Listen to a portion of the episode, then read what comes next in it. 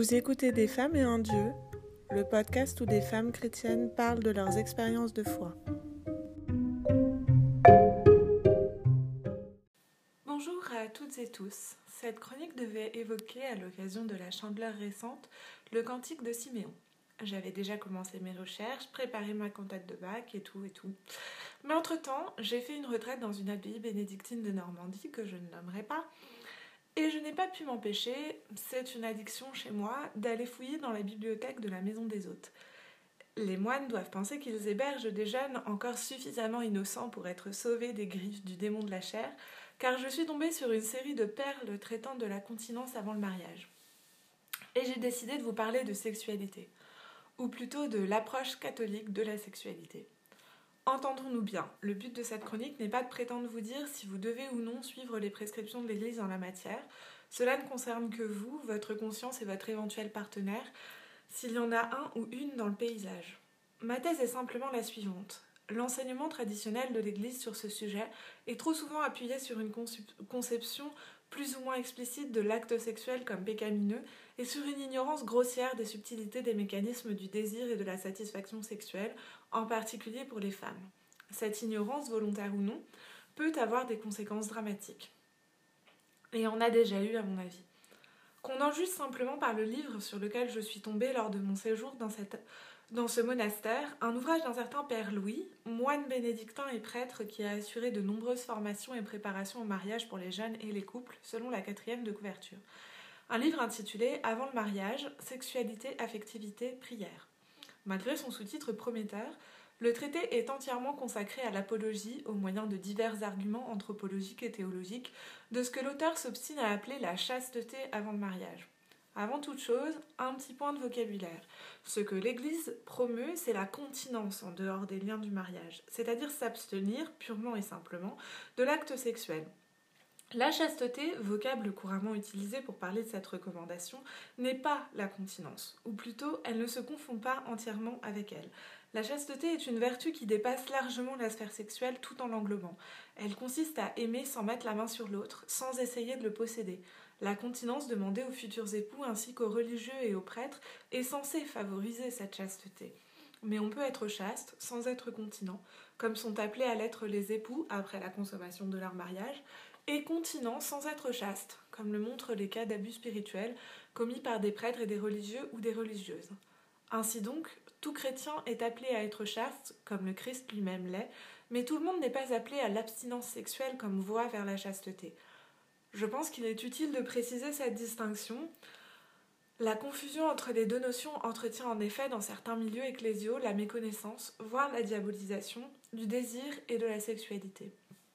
Ce point éclairci, revenons-en à notre petit traité de morale sexuelle à l'usage des jeunes et peut-être moins jeunes fiancés. Après avoir exposé ces arguments, le Père Louis consacre la dernière partie de son ouvrage au traitement d'objections courantes sous forme de questions-réponses. L'une des questions est posée par des fiancés chrétiens dont l'intention était de s'abstenir d'avoir des relations sexuelles avant le mariage, mais qui ont fauté. L'exposé de la situation est transcrit comme suit. Mon fiancé et moi sommes catholiques pratiquants, et bien que cela n'ait pas été notre intention au départ, il nous est arrivé d'avoir une relation alors que nous ne sommes pas mariés. Si encore c'était quelque chose d'horrible, qui nous avait blessés ou troublés, ce ne serait pas difficile de le regretter. Mais ce fut un moment merveilleux et sans doute une des plus belles expériences qui nous soit arrivée au cours de nos fiançailles. Le vénérable père bénédictin ne se laisse pas démonter. Après une comparaison absolument charmante et pas du tout infantilisante, le regret d'une faute doit se situer dans la volonté. Si je m'empiffre de mousse au chocolat sans attendre l'heure du repas, je ne suis pas obligée, pour que mon regret soit sincère, de trouver la mousse au chocolat dégoûtante. L'auteur poursuit en effet je voudrais aussi vous mettre en garde pour vous éviter un amer désenchantement. À vous entendre évoquer le bonheur de votre première relation, on pourrait croire que vous avez trouvé le paradis sur terre. Oui, bien sûr, certaines unions peuvent, et doivent, être de magnifiques moments d'intimité et de complicité où chacun se sent connu et aimé jusqu'au plus profond de son être et a l'impression d'exploser de bonheur. Mais ce n'est pas comme cela à chaque fois. Il faut même s'attendre à ce que ce soit parfois un peu pauvre, sans grande émotion ni même beaucoup de plaisir, surtout pour l'épouse. Il ne faut pas idéaliser ce domaine des relations charnelles, qui est même souvent le lieu d'un renoncement, tant pour la femme, qui doit se donner le plus amoureusement possible, même si elle éprouve peu de désir physique, que pour le mari, qui doit renoncer à son envie brûlante s'il sent son épouse fatiguée ou indisposée. Il y a tellement de problèmes dans ces quelques phrases que j'ai failli m'étrangler en les lisant. D'abord, le plus évident, l'argumentation est complètement incohérente. Est-ce que c'est tellement agréable qu'on ne peut pas y résister? Ou en fait, c'est pas si bien que ça, donc ça ne vaut pas la peine de se précipiter Il faudrait choisir un argumentaire et s'y tenir plutôt que d'essayer de jouer sur les deux tableaux, au risque de donner au passage au lecteur la sensation d'être pris pour un imbécile. La réponse, comme le reste du livre d'ailleurs, procède également d'une conception totalement stéréotypée de la dynamique du désir dans un couple. Ainsi donc, c'est forcément monsieur qui a des envies brûlantes, bref, des désirs charnels, et madame qui se sacrifie pour contenter les bas instincts de son mari. Les hommes sont des porcs incapables de se contrôler et les femmes de pures colombes virginales. Bravo les stéréotypes de genre. Le tout est bien assis sur une méconnaissance totale de la sexualité féminine qui conduit l'auteur à banaliser l'idée que madame n'a pas de plaisir physique dans l'union des corps. Alors que soyons clairs, si madame n'éprouve pas de plaisir, ce n'est pas normal, c'est que monsieur s'y prend mal. L'idée qu'il est tout à fait légitime que madame se force quand elle n'a pas envie, poussée à l'extrême, conduit à l'idée qu'il est légitime de forcer madame quand elle n'a pas envie l'argument typique de en fait, non, avec les femmes, si on persiste suffisamment longtemps, si on demande suffisamment gentiment, ça veut dire oui. C'est pas très loin quand même. On aboutit alors à une banalisation du viol conjugal et du viol tout court en fait. Ce texte est à mon avis un bon exemple de ce qui cloche dans la morale sexuelle de l'Église catholique et surtout dans sa transmission aujourd'hui. À bien y regarder, les fondements sont les suivants et autant dire qu'ils sont légèrement répugnants. 1. L'acte sexuel est un péché que seul le mariage peut rendre licite. 2. Déni total et méconnaissance du désir et du plaisir féminin. 3. L'acte sexuel en dehors des liens du mariage est un péché, donc le consentement n'est pas un critère pertinent pour évaluer la moralité d'un acte sexuel. Le seul critère est celui de savoir si les deux personnes sont mariées ou non. Il y a ainsi confusion sous la même catégorie de péché sexuel entre des choses qui n'ont rien à voir les unes avec les autres. Un rapport entre deux adultes consentants en dehors des liens du mariage, un rapport homosexuel entre adultes consentants, un viol à l'égard d'un adulte ou d'un mineur quel que soit son sexe. Pour l'Église, tout cela relève en bloc et sans gradation aucune du péché. Pour s'en convaincre, il n'est que de lire le catéchisme de l'Église catholique les actes que j'ai énumérés sont tous regroupés dans la troisième partie.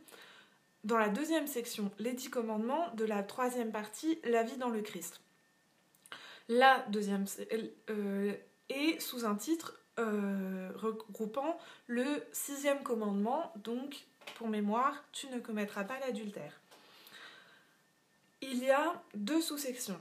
D'abord, les offenses à la chasteté, paragraphe 2351 à 2359, et ensuite les offenses à la dignité du mariage, paragraphe 2387 à 2391. Les offenses à la chasteté regroupent la luxure, la masturbation, la fornication, traduction l'union sexuelle en dehors des liens du mariage, la pornographie, la prostitution, le viol et les rapports sexuels homosexuels. Le viol est qualifié d'acte intrinsèquement mauvais, mais la même expression est utilisée mot pour mot pour décrire la masturbation et les rapports homosexuels, auxquels au passage trois paragraphes sont consacrés sur les neuf contre un sur le viol. Dans les autres offenses à la dignité du mariage, on trouve la polygamie, l'inceste, auxquels sont rattachés les abus sexuels perpétrés par des adultes sur des enfants ou adolescents confiés à leur garde, et l'union libre, qui se voit fortement condamnée dans deux paragraphes. Ainsi, sous les catégories d'offense à la chasteté et à la dignité du mariage, tous les péchés ayant vaguement trait à la sexualité sont mis sur le même plan, sans, sans définition claire ni hiérarchie aucune. On peut ainsi noter que le mot de pédophilie n'est jamais mentionné, les abus sexuels sur mineurs étant rattachés à l'inceste, or le texte date quand même des années 90, 1990. La notion de consentement et l'âge des personnes impliquées, s'ils sont effleurés dans l'un ou l'autre des articles, ne sont jamais évoqués, je l'ai dit, comme critères de la gravité du péché et sont ainsi réduits à la notion d'accessoire. C'est encore plus clair dans le résumé de cette section, dans les paragraphes 2392 à 2400, où viol et abus ne sont même pas cités au rang des péchés réprouvés par l'Église. Les rédacteurs préfèrent insister dans le paragraphe 2396 dans les péchés gravement contraires à la, à la, chasteté, il faut citer la masturbation, la fornication, la pornographie et les pratiques homosexuelles. Puis enfoncer le clou dans le paragraphe 2400. L'adultère et le divorce, la polygamie et l'union libre sont des offenses graves à la dignité du mariage. J'ai trouvé un bon exemple des conséquences mortifères de cet amalgame dans l'épisode 111 de The Catholic Feminist, intitulé Ending Rape Culture, où Claire Swinarski, la fondatrice du podcast, s'entretient avec Adele Smith. Adele Smith est la fondatrice de Dina's Voice, une organisation créée pour ceux qui ont été victimes de viols sur les campus des universités catholiques américaines. Elle explique dans cet épisode qu'aborder la notion de consentement, sans parler bien sûr d'une éducation sexuelle plus approfondie, sur les campus catholiques aux États-Unis est quasiment impossible. Pour les autorités ecclésiales, pastorales et universitaires, sensibiliser les jeunes, étudiants au fait que forcer quelqu'un à coucher avec vous est inacceptable serait un encouragement à avoir des relations sexuelles avant le mariage. Ce qui, on l'a vu dans le catéchisme de l'Église catholique, est bien sûr le péché suprême. Mais depuis quand l'Église catholique est-elle tellement obsédée par le maintien de ce qu'elle considère comme les bonnes mœurs qu'elle est prête à cautionner le viol? La crise causée par la révélation des abus sexuels dans l'Église devrait nous pousser à réagir plus largement contre cette culture du viol qui se perpétue dans la hiérarchie et chez les fidèles. Les abus ne sont pas le fruit du hasard. Ils sont favorisés par un système ecclésial pyramidal, le fameux cléricalisme contre lequel s'indigne, à juste titre, le pape François. Mais ils sont aussi la conséquence d'une vision néfaste de la sexualité, dissimulée sous les atours de la promotion de la chasteté avant le mariage. La transmission des enseignements de l'Église à propos de la chasteté, de la continence et de la sexualité est en réalité assise sur une méconnaissance profonde de la réalité de la sexualité et surtout de la sexualité féminine. Elle est donc directement responsable de l'ébranlement auquel l'institution fait face aujourd'hui. Il est plus que temps de redéfinir une éthique chrétienne de la sexualité en prenant en compte les, les apports des sciences humaines, de la culture laïque, ce monde tantoni et qui a peut-être en la matière une ou deux choses à nous apprendre, et de l'expérience de la sexualité vécue par les fidèles, hommes et femmes, qui constituent le corps du Christ. Voilà, c'est tout pour aujourd'hui.